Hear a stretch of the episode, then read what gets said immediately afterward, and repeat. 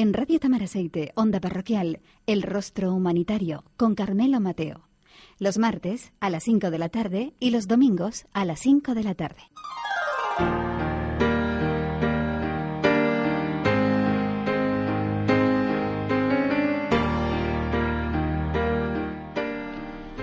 La única posibilidad de descubrir los límites de lo posible es aventurarse un poco más allá de ellos, hacia lo imposible. Arthur Clarke.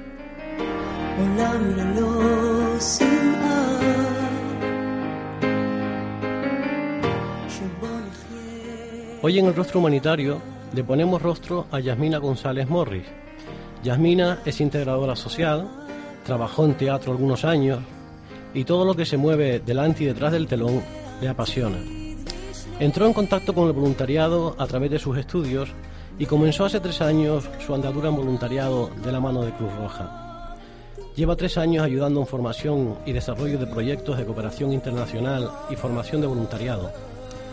Buenas tardes, Yamina. Bienvenida al Rostro Humanitario. Buenas tardes, Carmelo. Del teatro a la integración social, ¿qué me he perdido por el camino? Mm, Muchos años. Eso es lo primero, pero no pienses que están tan lejos. Realmente, si piensas un poco, eh, el teatro es un poco vivir vidas prestadas, situaciones prestadas, con lo cual no queda tan lejos de hacerse responsable de lo que pasa en este mundo y querer cambiarlo. Es una forma diferente de entenderlo, pero tiene su parte de similitud. Si le pones un poquito de, De imaginación. de imaginación.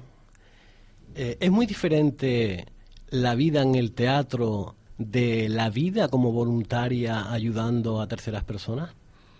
Por completo. Por completo. El teatro no deja de ser un juego maravilloso. Eh, por desgracia, la vida a veces supera el teatro o a la ficción y te tropiezas con cosas que realmente te planteas por qué existen.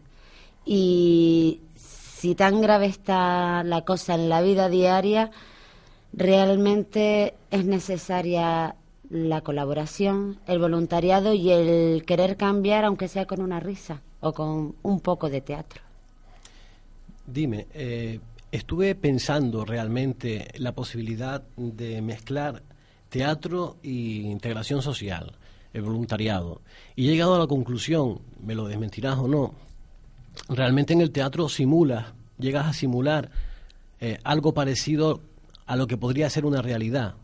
Integración social, vives esa realidad. Esa similitud es posible. Sí, sí, en teatro quizás lo que haces es muestras la realidad o diferentes realidades, un poco quizás también para concienciar de lo que tenemos alrededor, porque no nos podemos olvidar que el teatro es tan variado eh, como puede ser una comedia, una tragedia o cualquier tipo de historia que quieras contar tiene cabida.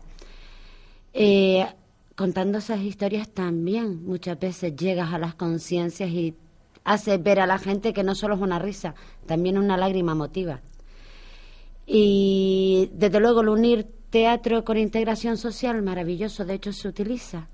Eh, parte del teatro también se basa en precisamente eh, por el juego del teatro, de la improvisación, el hacer ver a gente que tienen problemas, que tienen situaciones que no saben cómo resolver, es maravilloso para los niños también a la hora de enseñarles eh, adaptarse jugando a muchas situaciones que se van a encontrar en el día a día, en cómo volver a enfrentarse quizás con otra perspectiva a los problemas que tenemos cada uno. O sea, se utiliza de hecho el teatro para para enseñar, adaptarnos, para colaborar y para sensibilizar. O sea, es una herramienta que para mí debería de estar en todos los ámbitos y todos deberíamos de tocarla alguna vez, aunque solo sea por curiosidad. Sí, imagino que el teatro viene siendo una similitud del role-playing, que es una herramienta muy utilizada en integración social, educación social, psicología y demás. ¿no? Es una técnica para trabajar con grupos y, y me imagino que esa similitud tiene.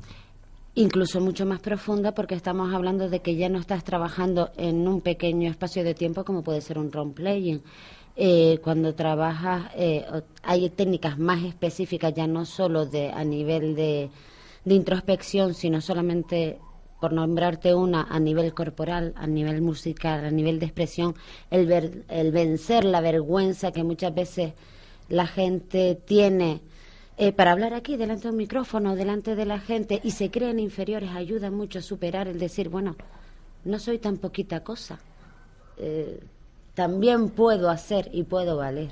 Es curioso, hemos tenido varios invitados que trabajando en voluntariado en la actualidad han tenido una faceta de teatro o de ballet, en fin, algo que tiene que ver con artes escénicas. Eh, empiezo a pensar que es necesario esto para trabajar en el voluntariado, para trabajar con grupos. ¿eh? Es una herramienta no solo muy bonita, sino muy interesante. Eh, piensa eh, qué mejor forma de educar que la que lleva el ser humano desde hace siglos, milenios o ponle los años que quiera, el cuento. También, cierto. Dime una cosa, y ya nos metemos más en el tema del voluntariado. Sé que empezaste hace tres años, pero explícanos un poco cómo empezaste y por qué. Bueno, vale. Mm, empecé hace tres años eh, debido a mis estudios de integración Mm, realmente cuando empecé a hacer estos estudios, eh, mi idea era formarme y trabajar en otro sentido, quizás más hacia lo que son personas mayores, personas con algún tipo de discapacidad. Y acabé por arte de vivir lo que en cooperación internacional en Cruz Roja, que fue un poco como mi casita para empezar a dar pasos y descubrí que era un mundo mm, fascinante porque hablamos de cooperación, de voluntariado, eh, desde un punto de vista que es el que se trabaja aquí en el día a día. Y ese precisamente es ese, el de sensibilizar, el de hacer caer a, a la gente en cuenta de que todos podemos colaborar y cambiar un poquito desde nuestras casas, quizás uno de una forma, otro de otro, pero no es tan difícil. Dime una cosa, Yasmina, eh, en tus comienzos como voluntaria en este mundillo de la cooperación, de la formación, que veo que le has dedicado un tiempo, eh, realmente, ¿qué pensabas antes de empezar? O sea, ¿tenías una idea de, de lo que era? ¿Sabías dónde te metías? ¿O era totalmente desconocido y nuevo para ti?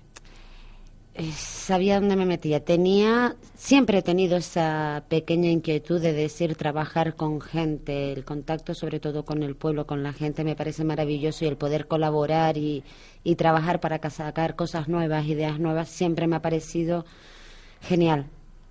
Una ligera idea tenía, realmente descubrí que solamente tenía a la vista la puntita de, del iceberg, ¿no? Debajo hay un campo tremendo y que creo que cualquiera que metiese el hocico ahí, si no por un tema por otro, acabaría enganchándose. O sea, que quien tenga ese, ese gusanillo, yo lo guardé durante mucho tiempo, no lo vine a sacar hasta hace muy poquito, por lo menos que raspen un poquito e investiguen a ver.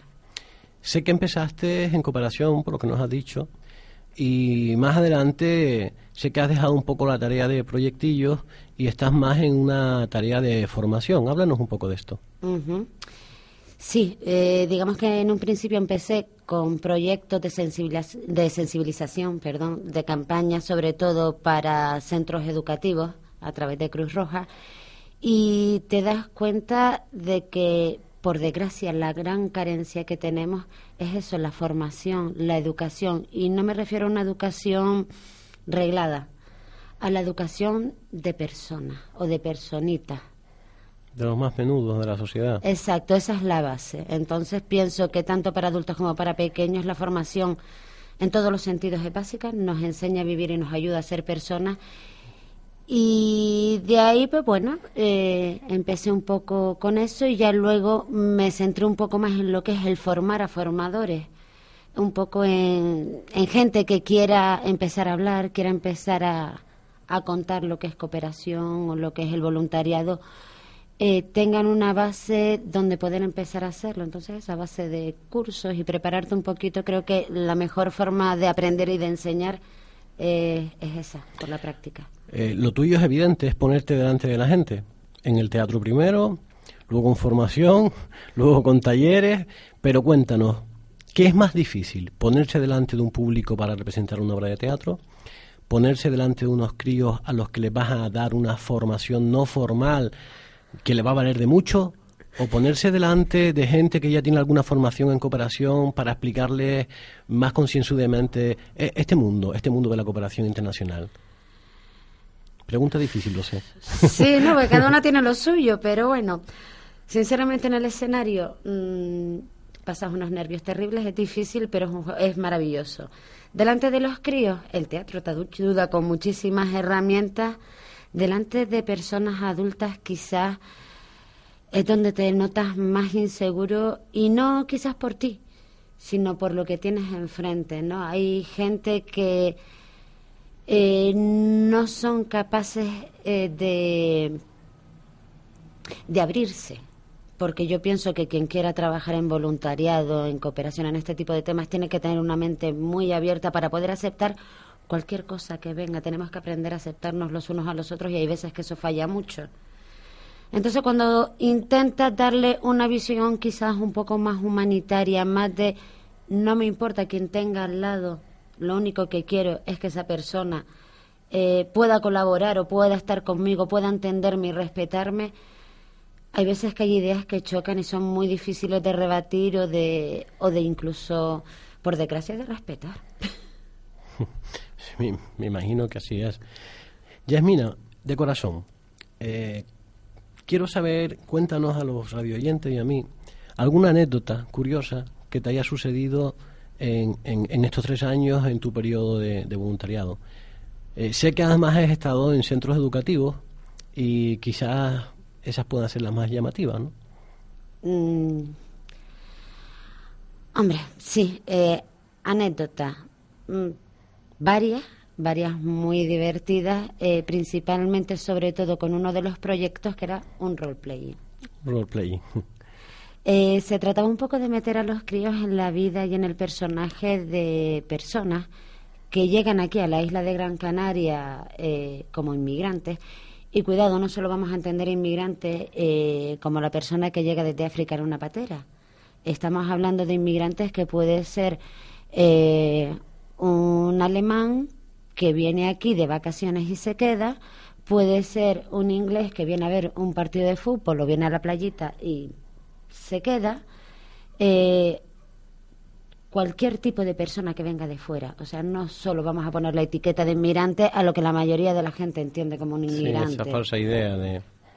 Mm.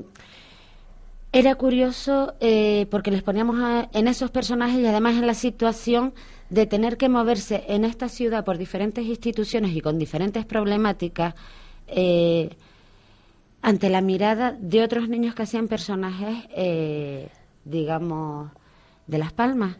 Y el trato, se les condicionaba en el trato. Había momentos en que incluso eh, se sentían tan indignados que las agresiones o, el intento de, de, rabia, de expresar esa rabia y esa frustración, les llenaba tanto que no se daban cuenta de que era un juego. Eh, aprendieron lo que son las injusticias sociales, pienso yo.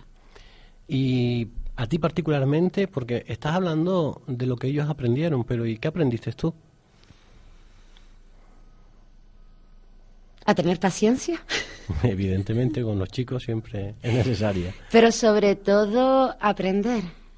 Aprender que si somos capaces de llegar a ellos y se les puede motivar, podemos conseguir eh, realmente cambiar las cosas, porque ellos son los que eh, tienen la llave. Nos has comentado un poco las áreas donde te has movido como voluntaria, pero sé que hay alguna que te gustaría que todavía no has tocado. ¿Cuál es? ¿Algún área que mm, Hombre, no la he tocado, no la he tocado quizás desde mi formación de integración. Sí, eh, la llegué a tocar y me pareció maravillosa eh, los niños, el trabajo con los niños, pero niños pequeños, todavía más pequeñitos que a los que iban los proyectos que hablamos que podrían ser segundo o tercero de la ESO. Eh, pienso que el coger a un niño desde lo más temprano posible, y poderlo orientar, eh, poderlo formar, poderle dar valores, poderle dar criterio de pensamiento. Esa sería la verdadera integración si hablamos de situaciones y sitios en esta isla donde hay familias muy fastidiadas por las situaciones actuales, eh, familias desestructuradas, familias que necesitan quizás una reorientación Y es verdad que hay que trabajar con los niños, también con las familias, pero el niño es la base. Entonces, quizás un poco trabajar en ese sentido y sobre todo siempre desde el saber motivarlos. Para mí es lo básico, el juego. Vuelvo y repito otra vez lo mismo, soy muy juguetona, ¿qué le vamos a hacer? Eh, sabemos que vivimos unos momentos de crisis terribles y eso ha hecho que se acorten muchos presupuestos de muchos proyectos que estaban en marcha o que en un futuro próximo se iban a poner, era la previsión precisamente para trabajar con los colectivos de las personas más vulnerables, con los niños, en los barrios más marginales, con las personas que tienen dificultad para incorporarse de pleno a la sociedad. Ahora es el momento del voluntariado. Ahora precisamente que no hay esas partidas económicas para técnicos especializados, ¿es el momento del voluntariado? Por supuesto. Por supuesto. Eh, realmente eh, yo pienso que el voluntariado, eh, la acción humanitaria, la ayuda al prójimo surge cuando hay necesidad.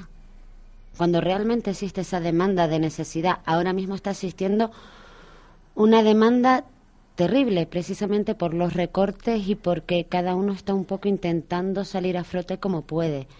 Pero pensemos que para cooperar, para ser voluntario, no hace falta desplazarte ni irte tan lejos. Lo puedes hacer, como te decía, desde la puerta de tu casa, con el vecino de enfrente, con el niño que te tropieza abajo, con la señora mayor de la tienda.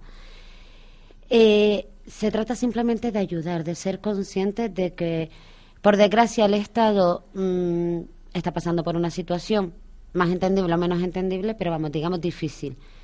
Eh, no contamos con esa ayuda social que realmente se supone que se nos debe dar, el tú a tú es el importante. Además, pienso que es mucho más satisfactorio ayudar a una persona y poderle mirar a los ojos y que ella te devuelva esa mirada y se entienda, llega mucho más a partidas presupuestarias que son muy, muy necesarias para desarrollar muchísimos proyectos básicos, pero si no los hay, ¿qué hacemos? ¿Nos cruzamos de brazos? Te comentaba esto eh, porque evidentemente eh, muchas instituciones pequeñas, muchas ONGs pequeñas eh, con voluntarios se nutrían de pequeñas partidas económicas para lanzar pequeños proyectos. Evidentemente son a los primeros que se les ha cortado el grifo, con lo cual hay muchas pequeñas instituciones que ya no hacen esa labor con voluntarios. te preguntaba esto porque sigue existiendo otras instituciones donde se pueden incorporar eh, con una plena acción voluntaria y yo pienso exactamente como tú y desde aquí animamos a las personas que, que pongan su granito de arena en el voluntariado porque en momentos de crisis es la herramienta, eso es, es evidente. Eh, Yasmina, te quiero hacer otra pregunta. Eh, sé que este año has empezado una nueva faceta en tu vida. Hablamos antes de grabar el programa que tú necesitabas más herramientas para seguir en este mundo incluso ya no a nivel voluntariado, sino a nivel profesional. Y sé, me ha dicho un pajarito, que has empezado unos estudios que van a ser muy importantes para ti este año. ¿Nos puedes hablar de ello, por favor? Eh, bueno, es un sueño perdido o recobrado, eh, psicología. Realmente, por fin me atreví, vamos a ver cómo sale, pero pienso que, que sí, que a mí me podría ayudar mucho en las labores que, que me gustaría en un futuro desarrollar y creo que son las herramientas ideales, eh, porque conocer al ser humano es básico para poder entenderlo y para poder quizás eh, explicar que tenemos que dar el paso hacia el cambio, un paso no quizás hacia un cambio tan físico, material, pero sí un cambio más social, más mental, más de conciencia como persona. Eh, yo creo que es la herramienta que me, que me va faltado todo este tiempo y ahora, pues bueno, a ver qué pasa. ¿Crees realmente la necesidad de técnicos especializados? Hablamos de psicólogos, sociólogos, educadores sociales, trabajadores sociales, integradores sociales y, demás, demás técnicos eh, especializados que se incorporen de lleno al mundo del voluntariado, porque es cierto que el voluntariado eh, pone su grano de arena, pero hay momentos en que se precisa un escalón más de ayuda, de ayuda técnica. Por supuesto, eso es un poco la motivación que me ha hecho a mí el buscar eh, otro tipo de herramientas superiores. Eh, voluntarios podemos ser cualquiera, pero es verdad que cuantas más herramientas cuenta ese voluntario, eh, más amplia y quizás más efectiva es su acción, porque indudablemente no es lo mismo que te atienda en una acción voluntaria una persona que con todo su buen amor y su buen hacer quiera hacer por ti y ayudarte a superar un problema, a alguien que sepa realmente entender cómo es ese problema y que no solo sepa entenderlo, sino que tenga herramientas para orientarte hacia cómo defenderte ante eso. Es básico un psicólogo, es básico eh, un trabajador social, es básico incluso hasta un técnico en cocina, un porque, ¿por qué no? En un comedor, si estamos hablando de carencias nutricionales, estamos hablando de algún tipo de enfermedad, que mejor que alguien que entienda qué puede y qué no puede hacer y cómo debe hacerlo, a, sí, al voluntario que para nada es despreciable, al contrario, yo pienso que es el, el eslabón básico, pero sí es verdad que cuanto más preparados estemos, nuestra acción será de mayor alcance. Te comento esto porque después de hablar con muchas personas que trabajan en el terreno y de leer bastantes artículos y libros sobre el tema, eh, se habla de que la cooperación tanto internacional como local, el voluntariado en general se está tecnificando con el tiempo, o sea, que se está profesionalizando, que las personas ya no solamente mi buena voluntad de ayudar, sino es mi buena voluntad arropada de unos conocimientos que me van a hacer más efectiva, como bien dices, en la labor que desempeñe. Eh, esto está abocado así y, y bueno, pero todos tenemos cabida, evidentemente. Mm, te digo esto porque sé que uno de los puntos fuertes del voluntariado es también precisamente la formación, o sea, el formar a aquellas personas que queriendo ayudar no disponen quizás de unos conocimientos, pero que reciben una formación. Y eso es fundamental. ¿Qué opinas sobre este tema? Eh, como te decía, es básico porque eh, prácticamente quien da esa formación al voluntariado, vamos a decir básico, al que simplemente tiene su buena fe y sus dos manos el hecho de que a ese voluntariado le informemos, le demos herramientas en la medida en que ellos pueden asimilarlas y pueden trabajar con ellas, van a ayudarlos a hacer de una manera más efectiva su, su trabajo de voluntarios y ellos mismos se van a sentir más seguros. Más aún cuanto esta formación parte del propio, de la propia ONG organización voluntaria, eh, que si cuenta con técnicos, va a ser una formación mucho más marcada y más específica. Dime una cosa, Yasmina. Hace tres años empezaste en voluntariado. ¿Qué ha cambiado en tu vida desde entonces? ¿Qué ha cambiado en mi vida desde que empecé con el voluntariado? Mucho. A pesar de, de no haber salido de aquí, de que mi trabajo siempre ha estado aquí, hay mucho que cambiar alrededor. Quizás aprendes a ser más consciente, a ver con otros ojos y como yo soy muy cabezota, quizás al empeñarme en que las cosas pueden cambiar, se pueden hacer diferentes, es muy difícil, pero si todos ponemos nuestro pequeño granito de acción, de voluntad, eh, quizás podamos hacer de esta sociedad una sociedad más justa. Todo depende de, de, cómo lo veas, ¿no? Yo pienso que sí, que a mí me ha cambiado el hecho de empecinarme en querer cambiar palabra a palabra con el de la guagua o con el de la tienda, el mundo, sí, con la conciencia de la palabra. Y es así, el mano a mano es lo que mueve a la gente, es evidente. Eh, dime una cosa, ¿qué le dirías a, esas personas que nos están escuchando y que también tienen esa inquietud de participar en algún proyecto de voluntariado y echar su, su mano, tender su mano al otro, poner su granito de arena en este pequeño mundo? ¿Qué les dirías? Mm, que quizás tengan dudas, pero que como los niños, si te pica la curiosidad, por lo menos mete la naricilla, huele un poquito a ver a qué te sabe y a partir de ahí decide, pero seguramente que en cuanto lo pruebes por poquito que sea, encontrarás tu hueco. Y que no lo dejen para muy tarde, eh, cada vez se hace más necesario. ¿Hasta cuándo estarás haciendo labores de, voluntariado? ¿Te lo has planteado alguna vez? Mm, yo creo que eso está en mi naturaleza. Yo creo que, a pesar de que, como bien decía, quizás de una forma más patente eh, hace tres años, creo que toda, todo mi recorrido anterior siempre ha sido un poco el querer mejorar, el querer ayudar, el querer ver sonrisas a mi alrededor.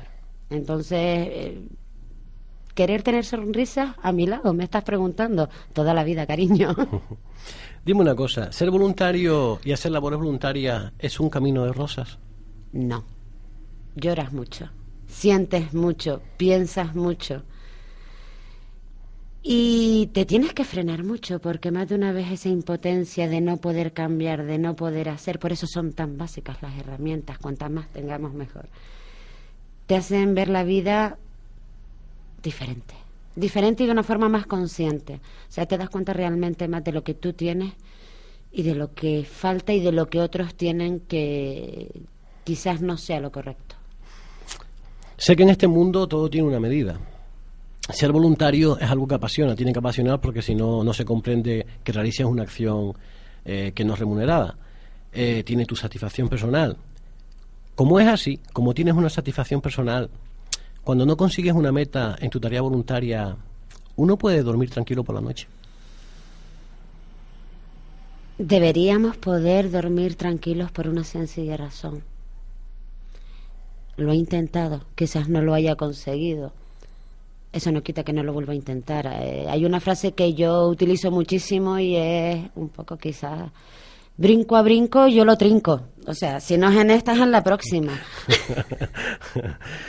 Yasmina, eh, te voy a pedir que reflexiones y pienses en una frase que, que sintetice eh, todo tu, tu trabajo voluntario desde hace tres años hasta ahora. No me la digas todavía. Uy.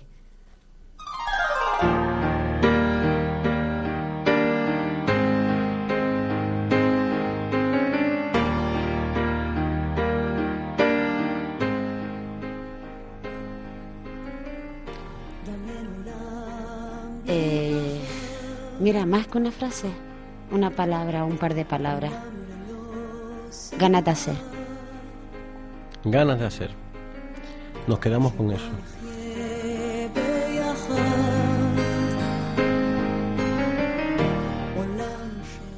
Yasmina, ha sido un placer tenerte con nosotros esta tarde. Muchas gracias por haber acudido a nuestro programa. Espero poder contar contigo en otra ocasión. Y te queremos hacer un regalo. Eh, me has comentado antes una canción que a ti te encanta, que es tu canción, que siempre lo ha sido, y más desde que eres voluntaria. Eh, te la vamos a poner para que la escuches con nuestros oyentes, la vamos a disfrutar todos. Y buenas tardes y gracias. Gracias a ti y a todos los oyentes.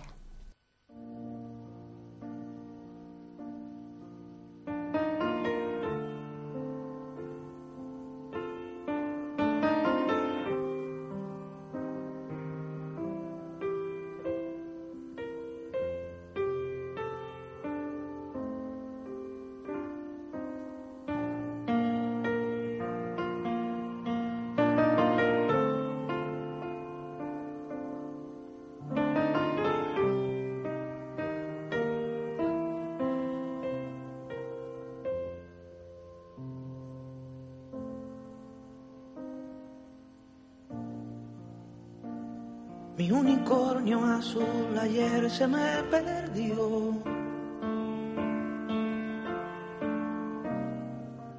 Pastando lo dejé y desapareció.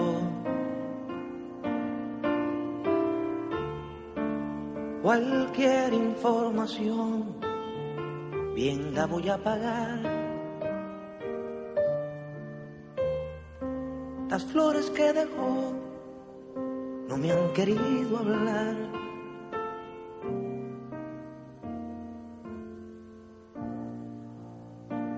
Mi unicornio azul ayer se me perdió.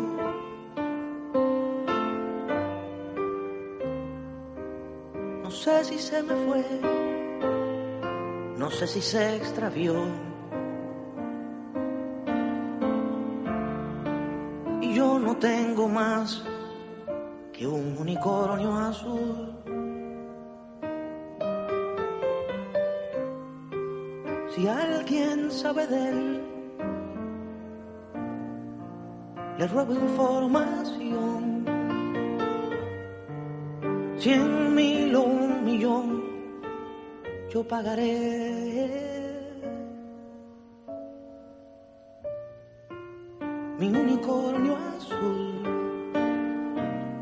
Se me ha perdido ayer, se fue.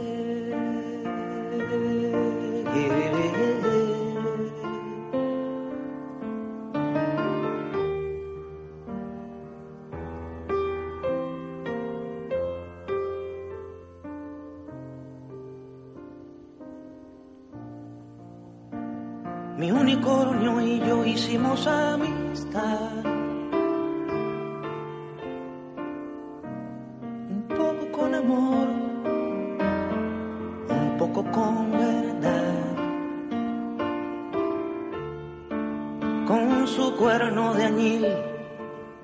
Pescaba una canción. Saberla compartir era su vocación.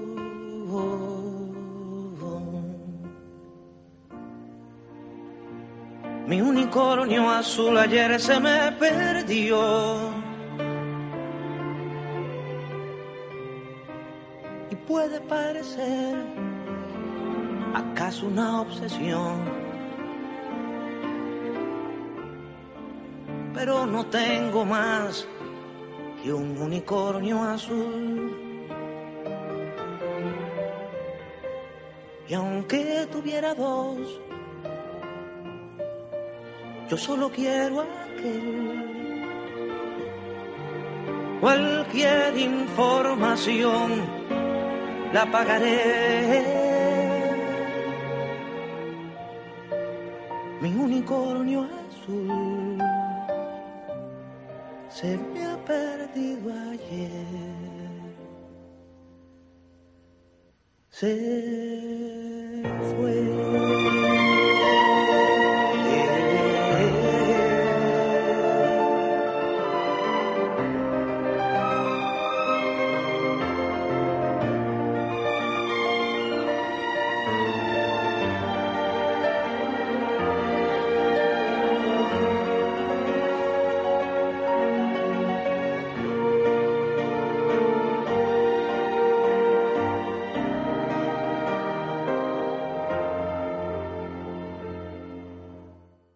Queridos oyentes, nos despedimos al próximo programa.